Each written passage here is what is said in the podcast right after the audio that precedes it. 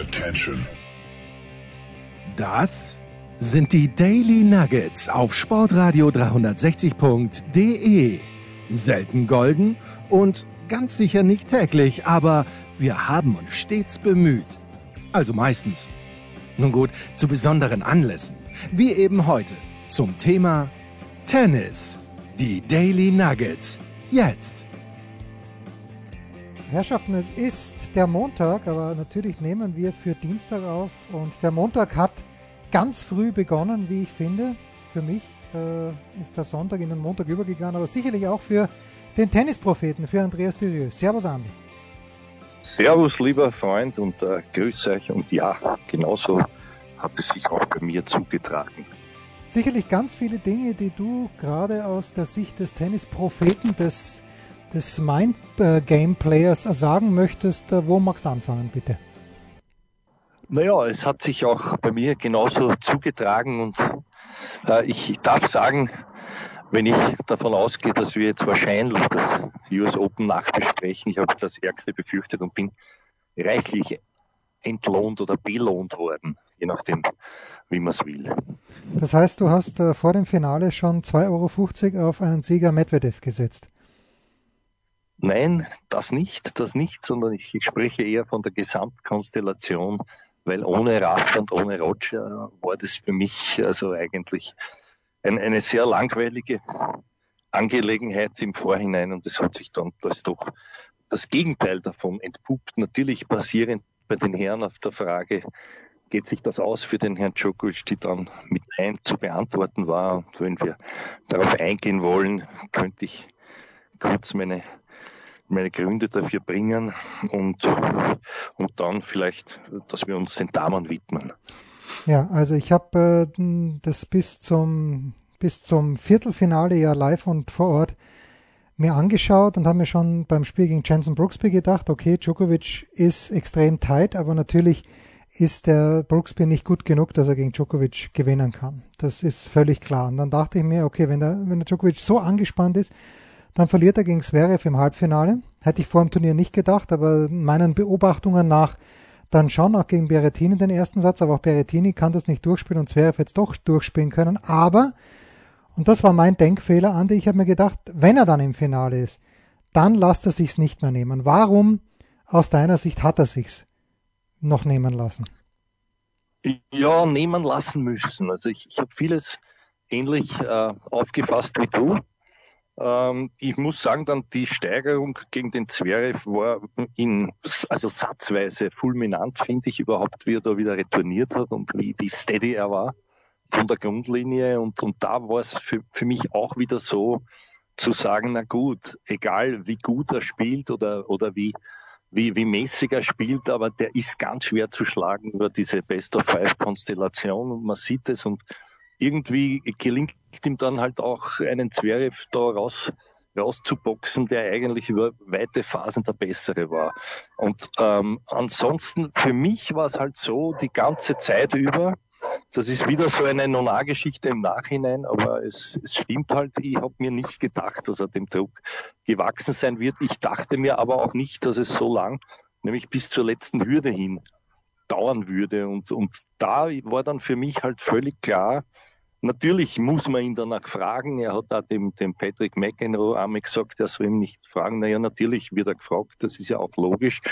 Und, und, und wenn er dann, wenn er dann, also all das, äh, diese, diese Wichtigkeit selber noch toppt, indem er sagt, ja, sozusagen das Spiel seiner Karriere und, und wenn das das letzte Match wäre, da, da würde er jetzt alles hineinlegen, was er jemals gehabt hat für Tennis und so weiter. Also es, es ist der Druck nicht kleiner geworden. Und das Stichwort Druck, das fasziniert mich übrigens, das ist der eklatante Unterschied zwischen diesen beiden US Open, also Siegerin und, und Sieger, dass nämlich die Frau Raducanu null Druck empfunden hat und auch so gespielt hat, wie sie glaubhaft vermittelte. Und beim Joker war der Druck, finde ich, die ganze Zeit schon zu groß.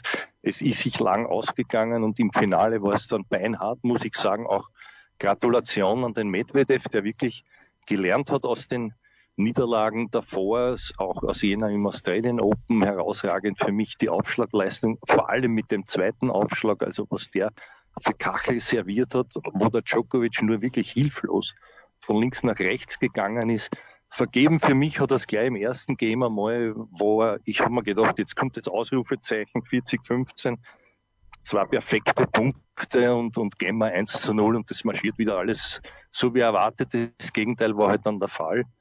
Ganz erschütternd für mich, 38 vermeidbare Fehler, mhm. wirklich einfache vermeidbare. Wenn man davon ausgeht, dass nur 30 Games gespielt wurden, ist das für den Djokovic ein Wahnsinn.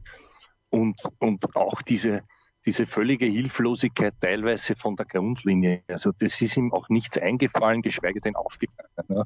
Er hat sich ein bisschen bemüht, aber von einem Aufbäumen war nicht viel da. Für mich klassisch overwhelmed von dem Anlass und äh, schade für ihn, weil, weil jetzt endlich einmal natürlich wollte man wahrscheinlich mehrheitlich diese, diesen, diesen geschichtsträchtigen Moment miterleben und, und trotzdem, was ihm da an, an Sympathien entgegengeflogen ist, auch im Vorfeld, das war ja früher noch nie so, ist für ihn persönlich schön schade irgendwo, dass es sich nicht ausgegangen ist. Auf der anderen Seite auch da ist nur ein Mensch am Berg, finde ich. Und, und all credit to, to, to Daniel Medvedev. Also der hat ja, glaube ich, sogar ohne Satzverlust das Ganze gewonnen. Einen hat er verloren gegen Botik ja, van de Zandschulp im ja. Viertelfinale oder im was? Doch, es war das mhm. Viertelfinale.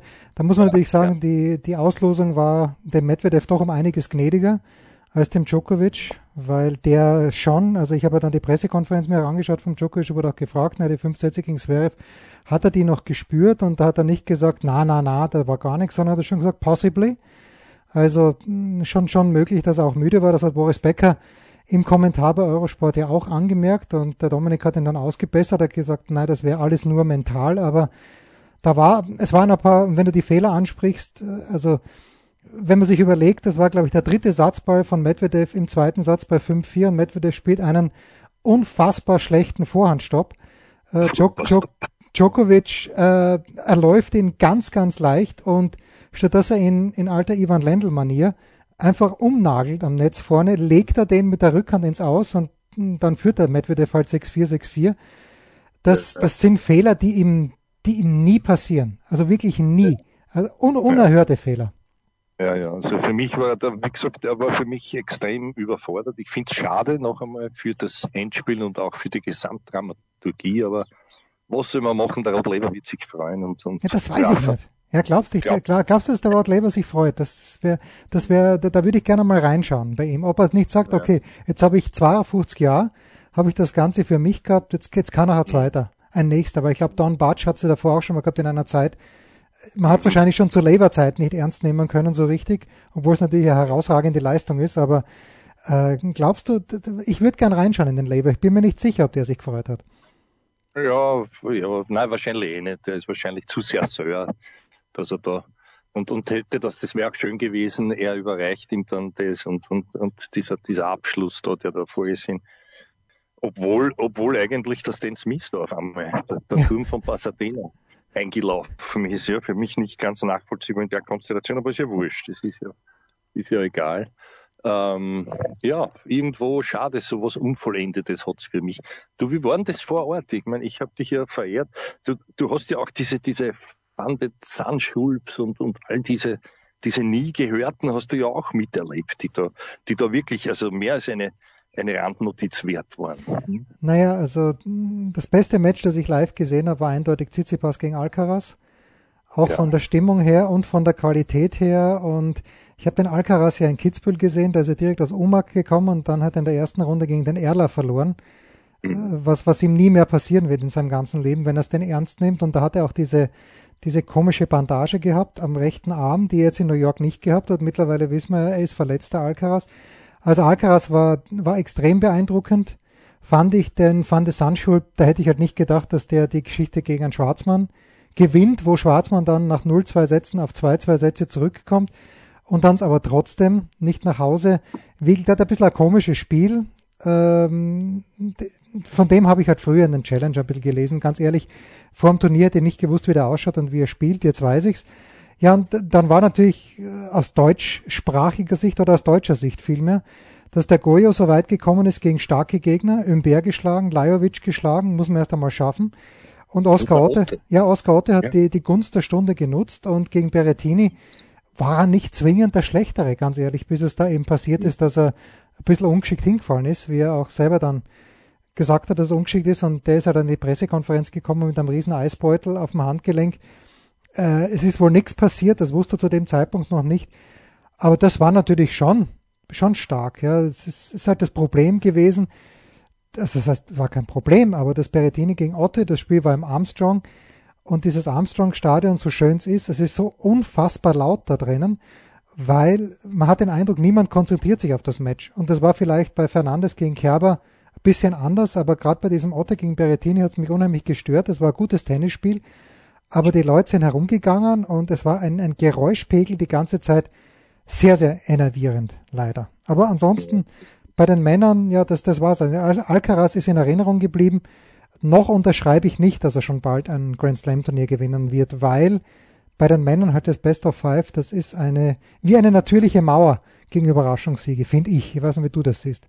Ja, das, das ist, glaube ich, auch nicht. Aber es war, also viele haben sich ja gefreut, weil sie den Tsitsipas sozusagen das fast schon vergönnt haben, da aufgrund dieser Thematik, die wir auch schon hatten. Mir ist dazu übrigens nur eingefallen, ich habe einmal dann mich hineinversetzt, also was würde ich machen, äh, wenn der, wenn der, wenn der, was man ja schon weiß, immer hinausgeht, relativ lang, haben wir gedacht, ich würde mitgehen und doppelt so spät zurückkommen und ihn angrinsen einfach. Könnte mir auch keiner was, ich weiß schon, das wäre nicht im Sinne des Gesamttennis, aber ich weiß nicht, ob das, ob das was nützen würde. Der Djokovic wiederum hat ihn verteidigt. Ich glaube, der, der, der Herr Zverev hat dann schon gemeint, jetzt am Schluss, also ich will dazu gar nichts mehr sagen, der war vorher nicht so begeistert.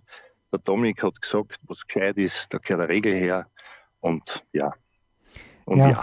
ja gut, also der, der Zverev hat dann auch wobei, gesagt. Entschuldige, ja, bitte. natürlich da, da ist mir wiederum was aufgefallen, diese vielen Diskussionen. Ich finde da in dem Fall sehr entbehrliche Muratoglu, der sich ja zu allem zu Wort meldet und und sich bemüßigt gefühlt hat, den zu verteidigen, ja, in, in, auf Instagram, den Herrn Tsitsipas nämlich, äh, was ich schon sonderbar fand, aber der hat ja dann argumentiert mit, mit Dingen wie, na ja, und das ist vielleicht auch strategisch und hin und her.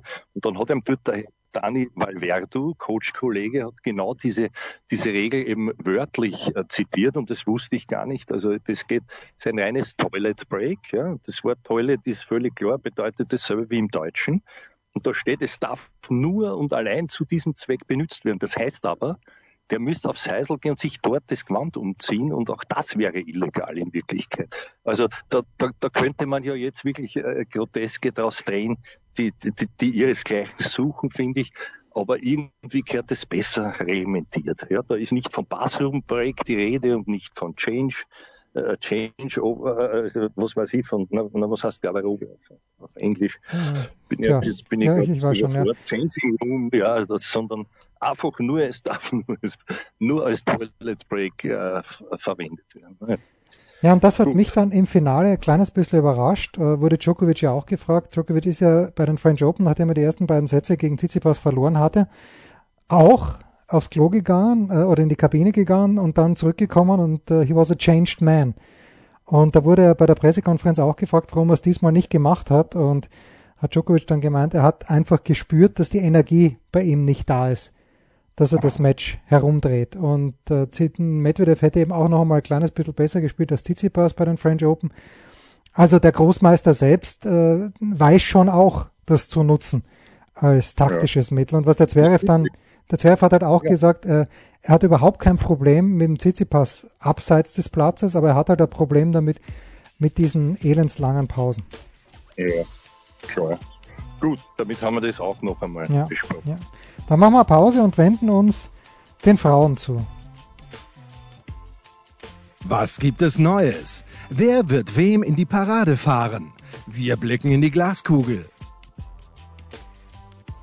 Ja, also die Frauen haben zwei Teenager, 18 und 19 Jahre alt, im Finale gesehen. Fast, aber dann doch nicht ganz. Hätten auch zwei Teenager das Frauen-Doppel gewonnen, aber Coco Goff, von der ich ja, also vielleicht, vielleicht kommen wir auf sie auch noch zu sprechen, aber lass uns zuerst die Siege ehren. Aber Coco Goff hat mit ihrer Freundin Katie McNally das Doppelfinale dann verloren gegen Stam Soja und äh, Shang Shuai. Äh, beide, wenn ich es richtig auf dem Zettel habe, haben das zweite Mal das Doppel gewonnen. Stoja ganz sicher mit Raymond und ich glaube auch Shang hat es davor mit jemand anderem gewonnen. Aber das Thema soll das Einzelfinale mal zunächst sein zwischen Emma Raducanu und zwischen Leila Fernandes. Und ich habe so ein bisschen bei Leuten, die es aus von Weitem gesehen haben, Andi, vor allen Dingen hier, dann, äh, da, da habe ich eine gewisse Antipathie in Richtung Fernandes festgestellt. Und zwar fast durchgängig durch all meine Tennisfreunde hier, die haben gesagt, ah, wie die sich aufführt, ist ja furchtbar, ist die unsympathisch. Wie ist sie bei dir angekommen, die Leila? Also gar nicht, gar nicht, muss ich sagen. Sie ist ein anderer Typ als die, als die, die, die Emma, die heute also fast britisch vornehmen. Da also in, in dieser Hinsicht überhaupt nichts äh, zu kritisieren gibt. Äh, sie ist emotionaler. Ich finde auch, die, die hat sich immer den Regeln entsprechend verhalten. Also ich habe da jetzt nichts Unfaires gesehen. Ja, natürlich, dieses Exaltierte. Wer mir schwer am Sack ging, entschuldige, ja, ist dieser Douglas. Herr, dieser Herr Douglas, also der ist ja wirklich furchtbar gewesen in dem Zusammenhang, weil der hat dieses Image noch geschürt, finde ich. Gut, dass, dass, dass sie, dass sie aufspringt und natürlich aus der eigenen Box diese, diese Euphorie bezieht, ist schön. In Wirklichkeit finde ich halt, es war ein Potzenmaßen auch dabei bei jedem dieser Spiele. Äh, vor allem, also Hut ab, die großen Namen hat sie geschlagen, ja, aber wie sie es geschlagen hat, das hätte wirklich auch da und dort schon bei der Svitolina durchaus in die andere Richtung ja, gehen bei Osaka schon. Osaka hat aufs Match serviert. Genau, genau, fast, fast, fast müssen, möchte ich sagen, dass es dann, äh, es wird dann immer so die, diese, diese mentale Stärke auch, auch, ich finde, überinterpretiert. Die weiß teilweise selber nicht, wie er da geschieht. Und die anderen, die sie ja klarerweise zu Recht sich als Favoritinnen fühlen, haben da auch plötzlich mehr Druck bekommen. Siehe auch dann Sabalenka, das war ja auch schwer zu verlieren aus ihrer Sicht, aber sie hat es geschafft, wenn ich jetzt ganz unfair bin, bei aller, bei einem äh, spektakulären Element, das natürlich die, die, die Fernandes als Linkshänderin da bringt. Und phasenweise jetzt mich schon erinnert an, an gewisse Rafa-Spielzüge. Also es mag jetzt übertrieben klingen, aber diese extreme, diese extreme äh, äh Vorhand groß und dann dann, dann die, die Rückhand groß, richtigen Schuss, also da waren schon Elemente dabei. Und für beide gilt auch für die Emma dieses Augen zu und durch, also fantastisch, muss ich ehrlich sagen. Ja. Und, und ohne nachzudenken, worum es da eigentlich geht. Also das hat mir sehr, sehr gut gefallen. Ich, ich finde da nicht, also mir ist die in keiner Weise unsympathisch. Sie ist vielleicht eine Spur exaltierter als die, als die Raducanu, ja, aber das ist ja nichts Böses. Ne? Ja, also ich muss ja klein. Ja, na, mir ist dieses, äh, das hat mir ja beim Horstels-Kauf auch immer aufgeregt, dass das äh, Horstel sich beim zweiten Punkt schon mit Come On gepusht hat. Und zwar bei 0-0, 30-0 äh, hat er das erste Mal sich schon selber die Faust gegeben.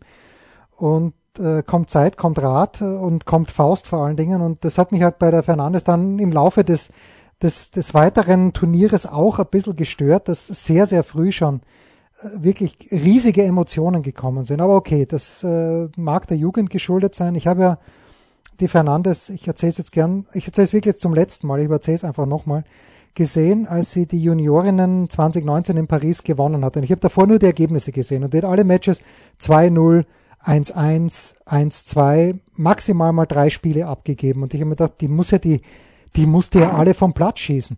Aber eben überhaupt nicht. Die hat damals genauso gespielt wie jetzt bei den US Open, ganz nah an der Linie, unheimlich schnell, selbstverständlich, und hat die Bälle schlau verteilt. Und das hat gereicht, dass sie da ohne auch nur den Hauch eines Problems die French Open bei den Juniorinnen gewonnen hat 2019 und ich hätte, ich habe, wir haben ein, ein Bracket gemacht dort, die versammelten Journalisten und ein paar, äh, ein paar, die, die eigentlich dort gewesen wären, aber jetzt aus bestimmten Gründen nicht hinkommen konnten. Und natürlich hatte dieses Finale niemand, nicht mal im Ansatz. Aber ich hatte Fernandes zum Beispiel schon in der ersten Runde ausscheiden gegen Anna Konjuch. Weil ich mir mhm. gedacht habe, die Konjuch, äh, die hat einen Batzenaufschlag. Und die, auch wenn sie gegen die großartige Julia Grabherr nur knapp gewonnen hat, vielleicht deshalb, weil Julia Grabherr großartig ist in der Quali, aber da habe ich mir gedacht, das überlebt die Fernandes schon nicht, jetzt sportlich gesehen. Äh, gegen Kerber hätte sie genauso verlieren müssen, unfassbar, dass Kerber, und da hat, hat er nicht Fernandes gewonnen, das Spiel hat genauso Kerber verloren. Und Sabalenka, äh, um meinen Sohn zu zitieren, der hat, nur, hat mir nur geschrieben, es ist unfassbar, dass jemand so dumm Tennis spielen kann und Nummer zwei der Welt ja. ist. Also das ist, wirklich? das ist wirklich unglaublich, eigentlich. Da, da, hat er recht, ja, da hat er recht. Ja. Hm. Naja, und aber es, es, weißt du, da hat mir eines der wenigen Male, wo ich baff angesichts dieser Analyse von der Frau Rittner, die sonst sehr viel sagt, was, was man, finde ich, eh sieht und weiß, aber da hat das hat sie schön aufgearbeitet und zwar wie früh, also wie nah sie an der Grundlinie spielt im, im Vergleich zu den meisten Gegnerinnen, die Fernandes nämlich, und wie sie die Bälle fast alle im Steigen genommen hat. Ja, das ist ja mit der Technik auch gar nicht so einfach. Ne? Aber du siehst das dann auch, die Angie macht das ja auch, wenn so ein Kachel macht auf der Rückhand und mehr oder weniger blockt, wie schnell diese Bälle wieder zurückkommen. Ne? Also von, von daher ist es schon, das Wegnehmen von der Zeit, äh, das hat irgendwie also dann auch, ähm, finde ich, finde ich ein bisschen äh, kaschiert, dieses vielleicht ist ja gemein, wenn man sagt, Manko an Tempo halt gegenüber der Raducanu, aber ja, die spielt halt dafür ein bisschen höher und mit mehr Flugbahn.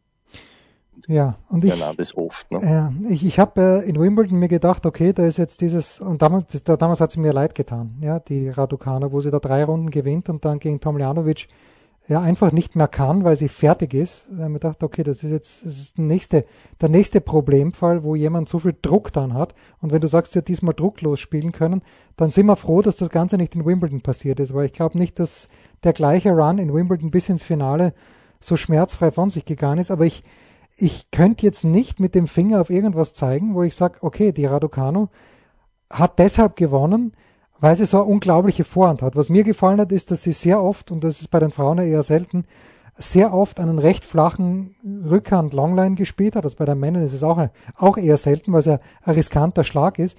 Das ist mir aufgefallen, aber könntest du jetzt zwingend sagen, äh, warum Emma Raducanu aus spielerischer Sicht die US Open-Siegerin geworden ist? Naja, weil sie auch, weil sie auch eine dankbare Auslosung hatte. Das darf man nicht vergessen im Vergleich, ja. im Vergleich zur Gegnerin. Sie hatte natürlich mehr Spiele aus der Quali heraus. Sie hat die allesamt bis auf die Runde 2 der Quali, glaube ich, das war noch am knappsten mit 6-3, 7-5 gegen irgendeine, die ich auch noch nie gehört habe. Aber wurscht, allesamt souverän gewonnen. Und am Ende des Tages ist trotzdem keine Top-10-Spielerin dabei gewesen und, und eine eine glückliche Konstellation, sagen wir mal so. Aber was mir mehr gefallen hat, ist diese, diese unheimlich reife Persönlichkeit, das war man auch zugehört hat, was die gesagt hat, ja, wie sie ja teilweise fast manipuliert wurde von, von, von äh, Spielerinnen, die natürlich äh, schon mehr als dreimal so alte Ex-Spielerinnen, die da heute halt die Interviews führen beim Schreiber über, über René Stubbs und so weiter, die alle das für so unglaublich hielten, wie man keinen Druck haben kann. Und sie hat gesagt, na warum? Und na ja, die Expectations, sagst welche Expectations? Ich bin Qualifikantin. Es macht mir einen Riesenspaß. Ich spiele, ich spiele, ich habe auch diese Freiheit der Jugend und ich hau drauf und es geht alles. Also was wollt's von mir so quasi? Äh, redet mir nichts ein. Also das hat mir sehr imponiert.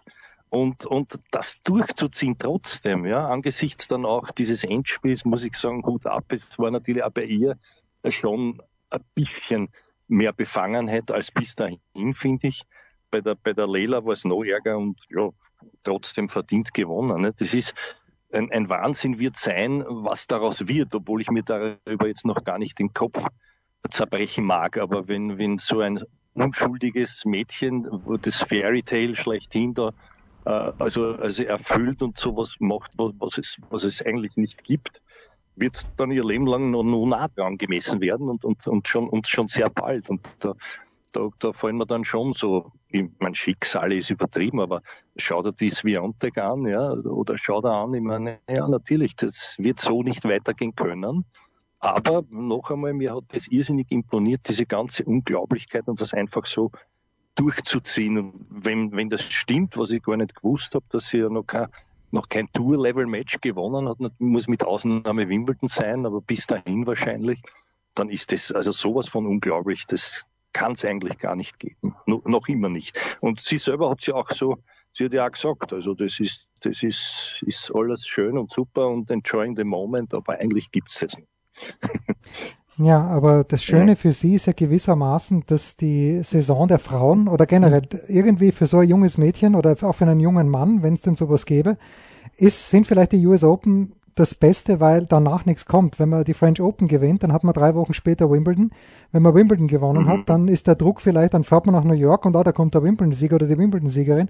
Und bei den Frauen gerade, die bis jetzt ja, Stand jetzt überhaupt nicht wissen, ob sie ein Saisonfinale haben und wenn ja, wo, weil in China werden sie das nicht spielen. Das kann ich mir unter, also zu 93 Prozent nicht vorstellen, dass in China, in Shenzhen gespielt werden kann und soll und wird. Äh, und deshalb hat es jetzt vielleicht der Ruhe, so wie es die Schwiontek letztes Jahr eigentlich auch gehabt hat, nach dem French Open hat es ja nicht mehr gespielt, bis Australien, was ja die nächste Baustelle ist. Also wir sind mal gespannt, ob Australien und wenn ja, unter welchen Umständen stattfindet, ob die Geimpften so rein dürfen und die Ungeimpften in eine zweiwöchige Quarantäne müssen, ob dann alle kommen.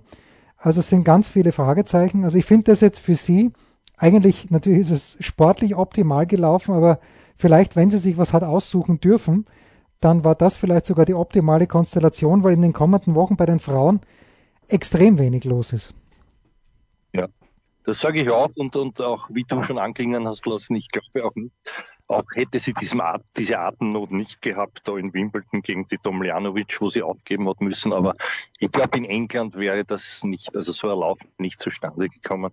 Da hat halt alles passt, sehen wir es einmal so, und das war sehr schön. Und das Geile ist am Tennis, dass sowas eben doch möglich ist. Ja, das, das, das, ich kann mir nicht vorstellen, dass irgendwer das gewettet hätte. Ja, und, und ja, unglaublich eigentlich, wie der Heinz Brüller treffend formuliert hätte. Ja, unnachahmlich, Heinz Brüller, selbstverständlich. Was hätte er gesagt zur Kollision von Max Verstappen mit Lewis Hamilton? Das schauen wir uns dann in der Big Show. Ja, das wollte ich auch gerade noch Treffen führen. Das war doch auch nicht unspektakulär. Ja, ja und das Spektakulärste, ich habe das im Daily am Montag schon gesagt, war für mich die Reaktion von Ralf Schumacher als Experte bei Sky, der diese Aktion gefeiert hat äh, da habe ich wirklich schmunzeln müssen, weil äh, Schumacher gesagt hat, überragend gemacht von Max, hat eh gewusst, er kann das Rennen nicht gewinnen und so verlässt der Monza halt als WM-Führender. Und äh, das ist auf den Punkt ja. gebracht, ja. Das war auch die Analyse des, des äh, sehr beliebten Dr. Helmut Marko bemerkenswert, der sich also gewunden hat, bis er dann die entscheidenden Worte gesagt hat, und zwar Racing Accident, mit den Achseln gezuckt und das war's. Ja, genau. So haben sie ja die Mercedes-Leute in Silverstone auch gemacht und so ist es. Kurze Pause und dann der oder die oder alle Mitarbeiter der Woche. Ein Fallrückzieher von der Mittellinie? Ein Skiflug über einen Viertelkilometer? Oder einfach nur ein sauber zubereitetes Abendessen? Unser Mitarbeiter, unsere Mitarbeiterin, unser Darling der Woche. Ja, der oder die Mitarbeiterin der Woche. Es ist natürlich, äh, ich verfolge ja mit einer gewissen Spannung dieses Rennen zwischen Alexander Zverev und Daniil Medvedev, die fast auf dem gleichen Level war. Ich glaube, Medvedev waren. Medvedev hat 4000er gewonnen und die ATP Finals. Zverev 5000er und die ATP Finals. Und jetzt hat Daniil Medvedev mit seinem ersten, Medvedev, wie es ja richtigerweise heißt, mit seinem ersten äh, Grand Slam Sieg wieder vorgelegt und ja, also wenn Zverev sagt, er fühlt sich ganz nah an einem Grand Slam-Sieg, dann glaube ich das auch. Es ist unvermeidlich, dass Zverev im nächsten Jahr irgendein Grand Slam-Turnier gewinnt. Wenn ich, if I was a betting man, würde ich sagen, er wird Wimbledon gewinnen. Äh, dort, da hat er das Spiel auch dafür. Aber Andi, ich lasse dir den Vortritt, weil möglicherweise überschneiden sich unsere Mitarbeiter der Woche. Ich sage nur, meiner ist nicht Daniel Medvedev, also wenn du den nehmen möchtest, gerne, sonst it's all yours. Ja, das ist lieb, danke. Also ich, ich, habe, ich habe zwei äh, wunderbare Kandidaten. Bitte. Der eine ist ein Ex, unter Anführungszeichen, Kollege, der also den Rainer Bariersek in, in, in seinen Englischkenntnissen ausgehebelt hat wie kein zweiter. Und zwar gab es ja die Übertragung auf ORF Sport Plus des fantastischen Tullen Challengers. Und äh, irgendwie ist mir passiert, dass ich hängen blieb und äh, der Herr Hofbauer, wer ihn nicht kennt, hat er Glück gehabt, ähm, gibt dort also zum Besten dem Herrn Gaston gegenüber, dem er offenbar schmeicheln wollte, in bestem Englisch, You have been in the eighth final of Roland Garros. Und das muss ich sagen, das, das, ich kann dazu nichts aussagen. Ich weiß nicht, gibt es das Gegenteil eines Mitarbeiters der Woche? Der Pariasek wird zu Tode betrübt sein, weil ich glaube, das, das schlägt ihn doch noch um Längen. Aber als ich das gehört habe, muss ich sagen, ich, es fiel mir schwer, mich zu verneigen. Also das war das eine nicht ganz ernst gemeinte.